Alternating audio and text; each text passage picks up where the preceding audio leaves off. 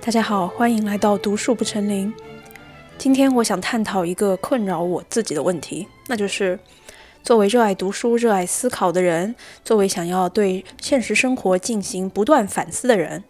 那有时候我们向身边看去，感觉身边的人都呃完全没有办法理解自己，觉得他们的生活方式有一些过于庸俗和肤浅。我们要用什么样的心态，或者说什么样的方式去面对这个事实呢？这期播客可以说是我和一位听听众朋友的对话。今天我在私信里收到一位听众很长的来信，他的这封来信其实非常精确地概括了我刚才描述的这个问题，而且我觉得这是一个有普遍性的问题。我想很多人可能会有类似的感受。所以这一期播客是我对他的回复，嗯，我相信也可以试图解释很多人心中的困惑。这位听众这样子写道：“他说，他的父母很爱我，但至今仍然无法和我在精神层面沟通。我的爱人每天繁忙，精神疲惫，只想热闹、简单、平安的过一生。”我身边这些可爱的亲人，无一人读书或喜欢读书，也无法理解我的读书爱好。我觉得我和身边人和周围同事都有点格格不入。我无法跟他们讲解，他们也理解不了。人是分精神层次的，而精神层次可能是有高低之分的。我身边充斥着低头族、吃喝玩乐的同事和朋友，读书在我身边的社会阶层是显得那么格格不入。其实这封来信啊，我刚才就读了一小段，让我感到非常感慨。我在这里略过了他的所有私人信息，嗯，因为我觉得他可能不想要透露他是谁。但是从这些对他家庭和工作环境的描述，我可以很明显的感到，这位听众是一个充满了爱和责任心的人。他身边被各种各样的爱包围。从世俗的角度来看，他应该是一位生活很充实的人。他有着稳定的工作，有着爱他的父母和妻子，有传统意义上幸福美满的生活，还有很多同事和朋友可以咋咋呼呼的一起出去玩，一切满足世俗意义的充实生活。但是这种内心隐隐约约的焦躁，好像恰好来自于他和身边围绕着他的这些非常善良并且深爱着他的人之间价值序列的不同。他内心有一种对于更高的精神生活的向往和憧憬，而且通过读书、思考、反思和观察，他隐隐约约的知道自己，他自己对于那种超越世俗世界的向往，或者说一些更永恒的精神世界的追求，嗯，是没有是能够带来一种世俗价值观无法衡量的快乐和满足，但是。这种内心的向往又没有办法在身边得到共鸣，因为无法得到共鸣，所以说可能会产生一种隐约的失落感。这些的播客上半段，我想要试图描述一下这种对精神层面的追求。下半段，我想要试着从我自己的角度，嗯，来解释，或者说也描绘一下我跟这位听众朋友一模一样的困惑和失落。嗯，我觉得自己，我们自己对于精神世界的向往，并因此导致和身边人这种共鸣的缺失，或者说身边人对于我们自己内心精神世界的不理解，这完全不意味着身边的人是坏人，对吧？或者说是不值得我们去倾注爱的人。其实我播客起这个标题，都让我感到有有有一些愧疚感。我感到我是一个不公正的坏人，一个诋毁那些信任我、爱我的亲密之人的白眼狼。所以，我想在播客一开始严正的声明，这个标题的意思不是，啊，我感到我们比我我们比身边的人高人一等啊，他们都很低俗怎么办？而是正如那个听众朋友给我写的信中说一样，作为一个喜欢读书、经常反思、经常质疑、真诚的向往一个更崇高精神世界的普通人。要如何去面对自己和身边的人的格格不入？如何理解很亲密的人对于自己的不解？尤其是呃，如何处理在这种体验之中，我们常常会感到的孤独感？这个标题的目的是为了捕捉一种我觉得具有一定普遍性的情绪，而不是为了分清人和人之间的高下。如果仅仅是因为身边的人无法理解自己，我们就转而对他们充满冷漠，甚至是鄙夷这种态度的话，我觉得反而在某种程度上说明了我们对于哲学或者是思考或者是真相的向往，这种向往是盲目的向往。盲目在哪里呢？我我觉得这种向往让我们盲目的丧失了对于完整的人生的理解。对于我来说，完整的人生不光光是对于精神世界的追求，完整的人生还是，嗯，有道德的去真诚的对待身边哪怕不理解自己的人，去完整的履行自己作为一个妻子、一个女儿、一个朋友的责任，哪怕身边的父母、小孩、朋友并不理解我们对于精神世界或者说另外一个层面的向往。那我刚才说的这个完整的人生是具有两面性的追求，其实就是也可以通过刻在康德哲学家康德墓碑上的一段话来概括。啊，这段话是人类思想史上我觉得最气势磅礴的名言之一。康德说，有两样东西，越是经常而持久地对他们进行反复思考。他们就越使得我的心灵充满长新而日益增长的惊叹和敬畏。那就是我头上的星空和我心中的道德法则。我不知道大家听完这句话有什么感受啊？我记得在我完全不懂哲学的时候，我上的第一节哲学课，就是我在大学期间听到了康德说的这句话。当时我内心受到了久久的震撼。虽然说我不理解他说的这个星空和这个道德法则是什么意思，但是我觉得能够当时的我觉得能够说出这么气势磅礴的一句话的人，一定是一个值得我去效仿的人。如果学这就是如果这就是哲学，如果哲学能够让人的思想达到这个境界的话，当时的我觉得十几岁的我觉得我愿意再去上几节哲学课，去了解一下如何才能让我对于人生的理解接近。这个能够说出这句话的人，那我回到我刚才说的这位听众朋友给我描述的这个现象，我们向往的那种永恒的、更久不变的、超出了世俗生活能够理解的范围的真相，或者说就是所谓的精神世界、头顶的星空，这种头顶的星空固然璀璨，但是不能仅仅因为对于星空的向往就放弃了生活中的道德法则。其实，在我跟前夫卡尔刚刚相遇的时候，那个时候我们俩都是大学生，二十岁出头。我们两个在那个时候都是对于道德法则嗤之以鼻的年轻人。我记得我跟他进行的第一个公开、开诚布公的对话，那个时候都还没有开始谈恋爱，就是我们在那里讨论这个社会上的一些约定俗成的公序良俗，是不是就是用来束缚老实人的？我们讨论的话题是：如果我们足够聪明，或者说你看透了这个公序良俗，它本质上就是没有什么深刻的意义的话，那哲学家是不是不需要去遵循公序良俗？这个是我们俩当年的态度，也是我们俩成为朋友的原因。我觉得我们两个人当年对于这种所谓的道德法则，就是抱抱着一种嗤之以鼻的态度。那平心而论。如果我们两个一直拥有的都是这种态度，两个拥有这种态度的年轻人是没有任何理由要去结婚的。如果公序良俗在我们的眼中只是用来束缚老实人的话，那我们为何要进入婚姻的殿堂呢？干嘛要用这些嗯世俗约定的婚姻道德来束缚自己，对吧？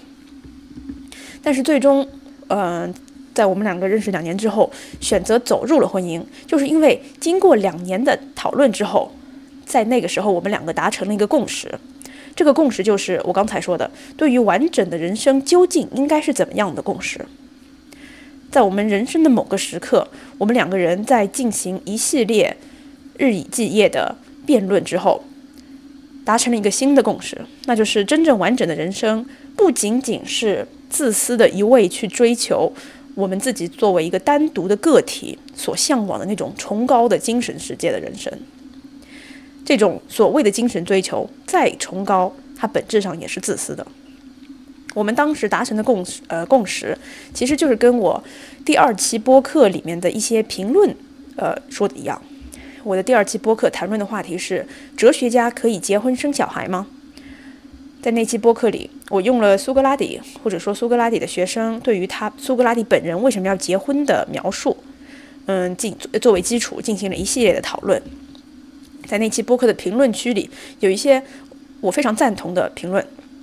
有一位朋友说，虽然所谓的哲学真相，这个真相可能不是利己的，但是哲学家追求真相的过程一定是自私的、利己的。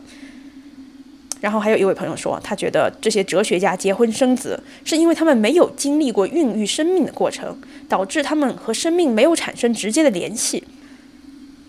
这个哲学思考本身的这个过程，它就是一个自私的过程。当时在结婚前，我和前夫卡尔也是进行了这样子的一次对话。当时我们达成的共识，至少对于那时的我来说，这是我人生中的一个里程碑。就是如果我想要过一个完整的人生，我不仅仅只能够，嗯，自私的进行一个对于精神世界的追求，不仅仅只能够单一的去自私的追求所谓这种崇高的真相。完整的人生，应该是在要在这个基础上，在全心全意的对另外一个人进行奉献，并且这个奉献的目标是为了。为了他高尚的美德，以及为了帮助他达到亚里士多德所说的这种真善美，对于另外一个朋友，嗯，无私的付出是亚里士多德对于完美最完美的友谊的定义。当然，这个奉献的意思完全不是说我要为他牺牲我的生命，或者说穿上围裙，心甘情愿的给他下厨房做家务，而是由衷的无私的希望一个朋友可以成为一个完整的人。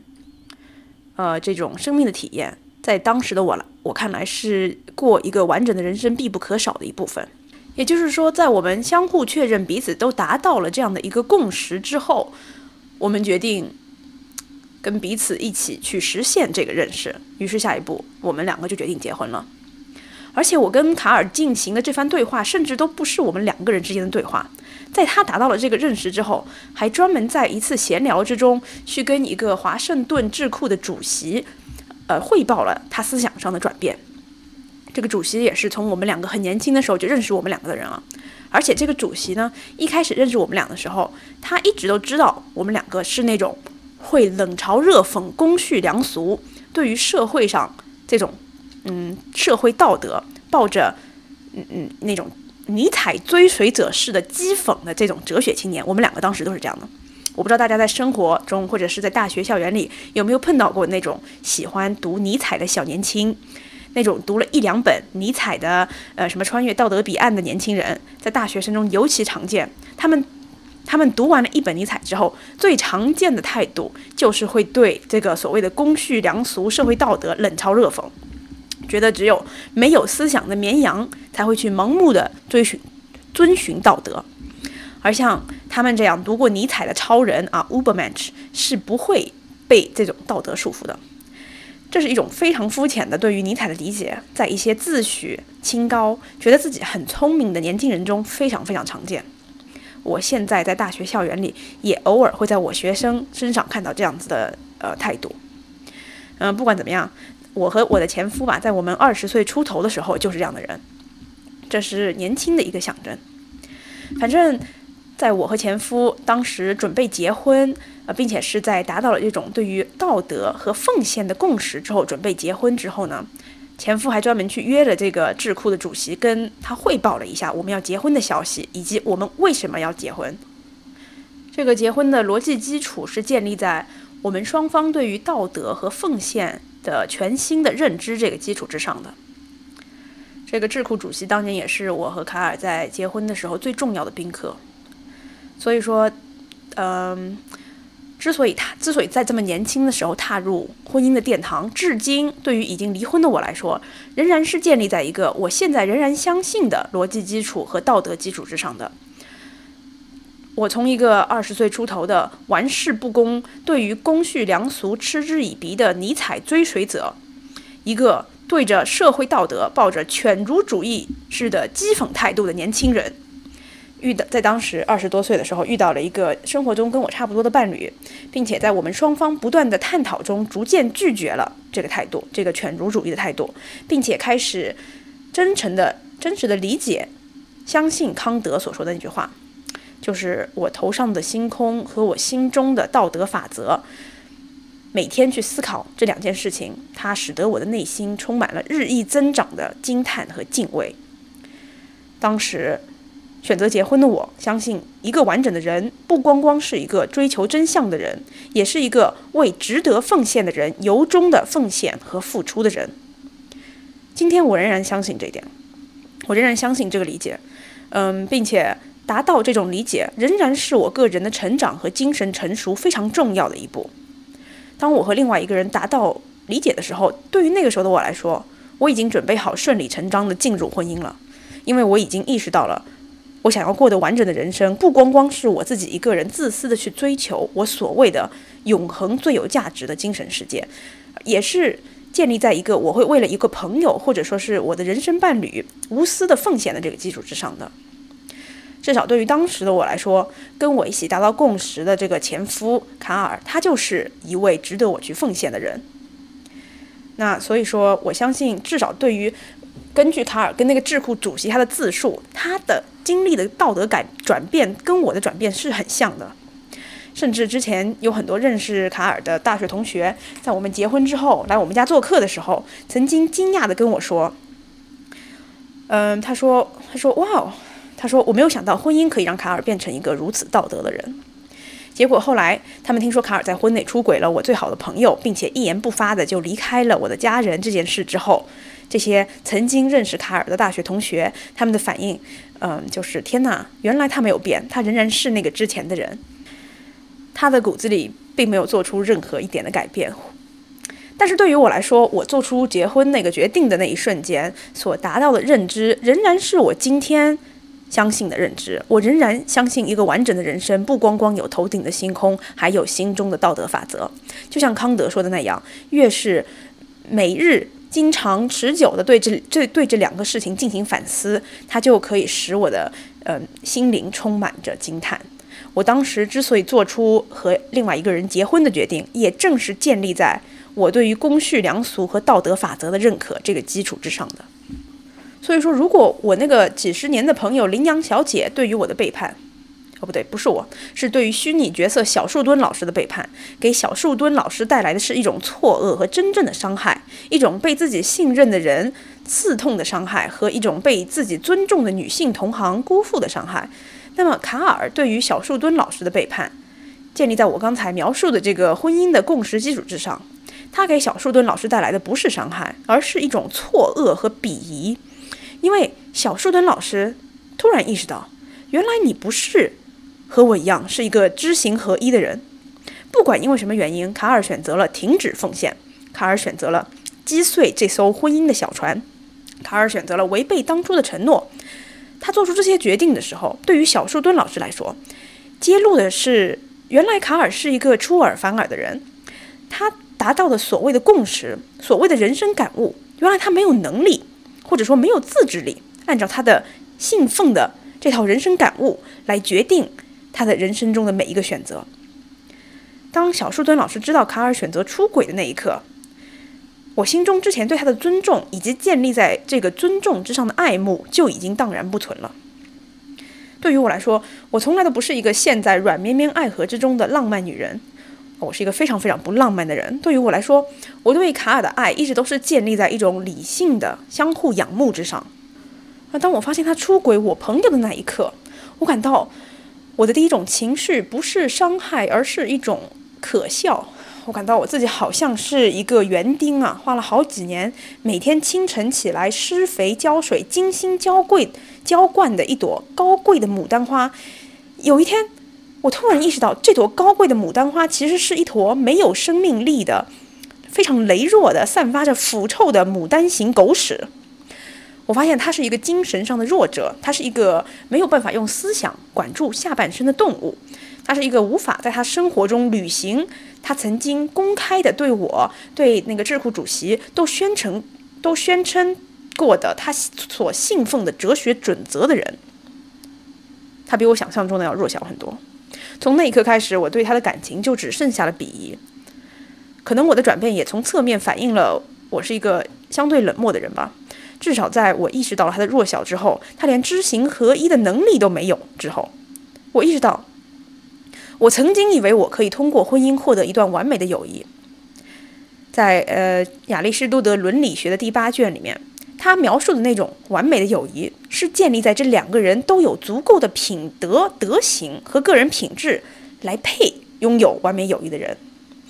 那卡尔通过自己的出轨，就完美的证明了他不是一个这样的人，他他不配拥有完美的友谊，他不是那个我曾经以为的强大的、值得尊重的、拥有美德的人。那从那一刻开始。我也就不再希冀可以和这样的一个可比的懦夫继续发展出一段在婚姻名义下的友谊。然而，对于今天的我来说，对我自己来说，我仍然信奉我当时选择跟卡尔进入婚姻做出的那个道德改变。我仍然坚信，一个完美的人生不光光要有精神的追求，也要有嗯对于他人的奉献。那当初在这个决定的基础上，我选择了早早的步入婚姻。但是听过我第二十三期播客讲这个婚姻是如何结束的朋友，应该也记得，我当时跟卡尔婚姻最直接破灭的原因，也正是因为他不愿意履行或者说参与我对于我爷爷奶奶还有我朋友在生活上时间上的奉献。OK，我讲了二十分钟，并没有回答在播客一开始提的那个问题：如何面对身边亲密的人的庸俗、肤浅和不理解自己。但是我相信我讲的这段闲话和这个问题是有一定的关系的，因为我相信能够点开这个播客听到这里的朋友，应该都是或多或少的在平时生活里感到自己和最亲密的人有一种不被理解的孤独的脱节。我在这里说的不是网上或者是大街上那些冷眼相对的陌生人，而是我们身边最亲密的人。嗯，那我想说，我播客这个第一段。嗯，之所以扯到康德的这个星空啊和道德法则的意思，就是对于这些真实存在的、最亲密的我们生活中的人，对他们反思并且履行我们对他们应尽的道德责任。这件事情和抬头仰望我们心中向往的星空一样，都是可以使我们的心灵充满敬叹和敬畏的事情。这是我这节播客想讲的第一点。嗯，第二点是几乎和。嗯，跟给我写信的这个朋友一样啊，他在描述说，他的父母辈他的父母很爱他，但是至今没有办法和他在精神层面沟通。他的妻子每天工作繁忙，精神疲惫，只想简单、热闹、平安的过一生。他很爱这些亲人，但是这些人无法理解他的爱好，觉得他和身边的人格格不入。他无法真正的跟他们讲解和交流，即便试着讲解了，他们也理解不了他的感受。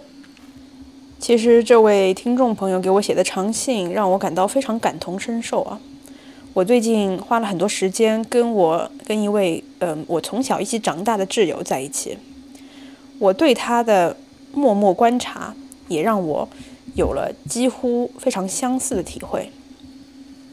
我跟这位朋友在我十二三岁的时候就认识了，我人生中第一次离开浙江就是初中跟他一起去旅游。我人生中一半的时间，他都是我最好的朋友。在我结婚前，我的紧急联系人是他；在我结婚的时期，肯定是我的前夫啊。但是在我离婚之后，现在我的紧急联系人又变成了他。我常想，如果有一个坏人来抢劫我们两个，一刀扎向我们的时候，我觉得我非常有可能会冒着生命危险为他挡下这一刀。我们两个已经赤诚相见了大半辈子。但是无可置疑的是，随着他现在进入了职场好几年了，四五年了，成为了一个成成熟的成年人之后，我愈发的意识到他是一个非常庸俗的人。每次跟他讲话，三句话都离不开钱和升职。他衡量所有人的标准是非常世俗意义上的成功。我其实不知道他是否意识到，按照他的标准，我并不是一个成功的人。他之所以认可我现在的生活，不是因为他觉得精神追求很高尚，或者说我所向往的人生目标是真正有意义的，仅仅是因为他觉得在大学教书的社会地位很高，哪怕钱少，他讲出去也很有面子。他爱我，但是他并不尊重我最引以为豪的精神内核。在这位朋友的眼中，我目前的生活方式只是一种工作，就跟他的工作一样。而工作的目的是为了赚钱，为了升职，为了买大房子，这是他最核心的价值观。当然，他的价值观也非常稳定。一方面，我意识到了我跟他在生活态度上根深蒂固的分歧；另外一方面，我又极其珍惜这一段可以为彼此两肋插刀的友谊，以及十几年的情谊。我虽然说不同意他关注的问题的所有视角都是出自一种世俗的考量，但是当他在钱和升职的问题上喋喋不休的时候，我会选择保持安静。虽然说我心中确实感到他关注问题的视角有些俗不可耐。那我回到播客一开始的话题，如何克服我们觉得身边最亲密的人这种俗不可耐的失落感？我觉得这是我们这种生活在相信人人平等的年代的现代人常常会忘记的观点，就是人和人之间，除了财富、出身。年龄、性别、国籍等等等等肤浅的不同之外，这些这些不同都是无关紧要的不同。我们忘了，除了这些无关紧要的不同之外，人和人之间可能还有一种更加根深蒂固的不同，就是人的灵魂里是否拥有一种不安的渴望，对于永恒的渴望，对于超越现实生活的渴望，是近似于柏拉图所说的那种近乎近似于爱欲的渴望 （erotic longing）。这种渴望，它有很多展现形式：艺术、宗教、哲学、诗歌、文学，甚至科学这些领域的最高形式。它这些领域最深层次的背后的那种渴望，其实都是我刚才描述的那种，在现实生活中不愿意安分守己的，类似于最高级的、最深层的爱欲的那种渴望。我常常觉得，我们身边那些亲密的人，他们可能特别好、特别善良、特别值得我们去爱，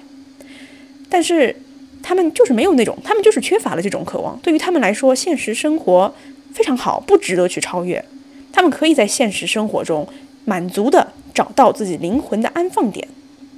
这不是一种高下之分，我觉得仅仅是人和人的不同而已。那作为一个现代人。我也是非常坚信啊，人生而平等，呃，但是这种平等是一种尊严上的平等，自由上的平等。同时呢，很多现代哲学家，比如说托克维尔，他在《论美国的民主》里面就提到，我们这种现代人遵循的生而平等的这个观念，它的贯彻模糊了另外一种不平等。我想再坚持说，这个不平等不是高下之分，而仅仅是不同而已。那这个不平等或者说不同体现在哪里呢？我觉得就体现在对于一些灵魂来说，他已经可以满足的在这个现实世界上找到一个家了，能够在现实生活中寻求到完整的满足。他不希望或者说他不需要去把自己的视线放到现实之外。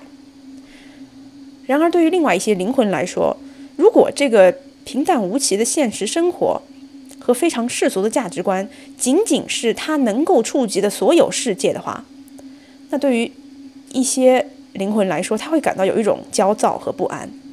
他会像一只小鸟一样，想要扑棱着翅膀飞出这个世界，冲破这个世界。那我刚才说到这些领域，飞冲破这个世界的方式有很多种，哲学、歌剧、音乐、艺术、宗教，都是人类的灵魂试图。超越这个现实世界的方式。嗯，其实，在我看来，一整个柏拉图哲学最核心的问题就是：OK，我们知道美德是可以通过教育获得的，我们可以通过良好的哲学教育去反思一些美德，比如说正义，比如说勇敢，比如说良知等等。那么，我刚才描绘的这种灵魂最深处的渴望呢？它是否可以通过教育获得？这种？渴望永恒的灵魂，像一只扑棱扑棱的小鸟一样，在现实生活中待不住，想要冲破这个枯燥的社会教条的这种渴望。这种渴望可以通过教育教给感知不到这种渴望的人吗？它是需要你自己感知呢，还是可以通过语言教育，或者说阅读来教给别人？最终，我感到柏拉图或者说苏格拉底，他的答案是非常模棱两可的。我不确定这种渴望是否真的可以通过教育来教给别人，但是真正感知过这种渴望的美妙之人，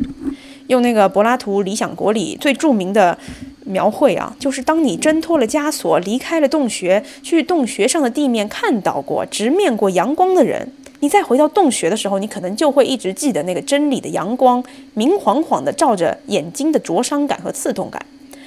你再回到现实的洞穴里，就会发现一切都有变得有一些灰暗。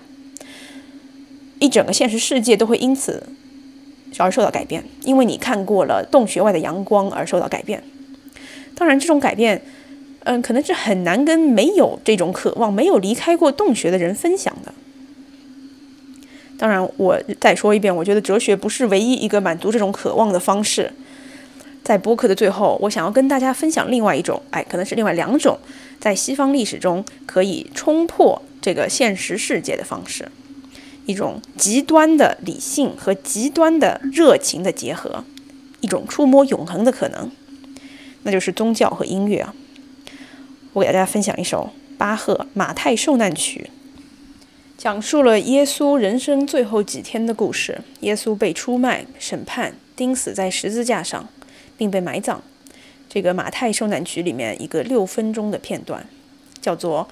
“Erbarme dich, mein Gott”。怜悯我吧，上帝！我记得我刚刚来美国的时候，曾经在我们学校的哥特教堂里听人用管风琴演奏过这个。然后去年我和前夫还没有离婚的时候，在巴赫生前工作过三十二年的莱比锡小镇里圣托马斯大教堂，就是坐在巴赫工作过三十二年的那个教堂里，嗯，就是在德国每年六月份的一个巴赫音乐节听了这首马马太受难曲。我自己不是一个基督教徒，甚至我在十几岁在我们高中的教堂里第一次听到这个巴赫这个曲子的时候，我都不理解基督教是什么，我也没有读过圣经，我不了解西方基督教的历史。但是在听到那个音乐的一刹那，我仍然被它背后的理性的激情而深深的打动。那今年在经历了我身边深爱的人的背叛之后，在两个陪伴了我这么多年、跟我一起共同欢笑了这么久的人离开了我的生活，在共同度过了那么多个笑脸盈盈、阖家欢乐的节假日之后，我发现今年我又变成了一个人和我的书本，孤零零地坐在桌子前的时候，这个时候再去重温巴赫的《马太受难曲》这首音乐里深深的悲悯之情。这种原来到头来世界上只剩下人和上帝在对视的悲伤，我和无声的永恒之间的对话，让我非常动容。这种感觉，这种聆听者和马马和巴赫之间的关系，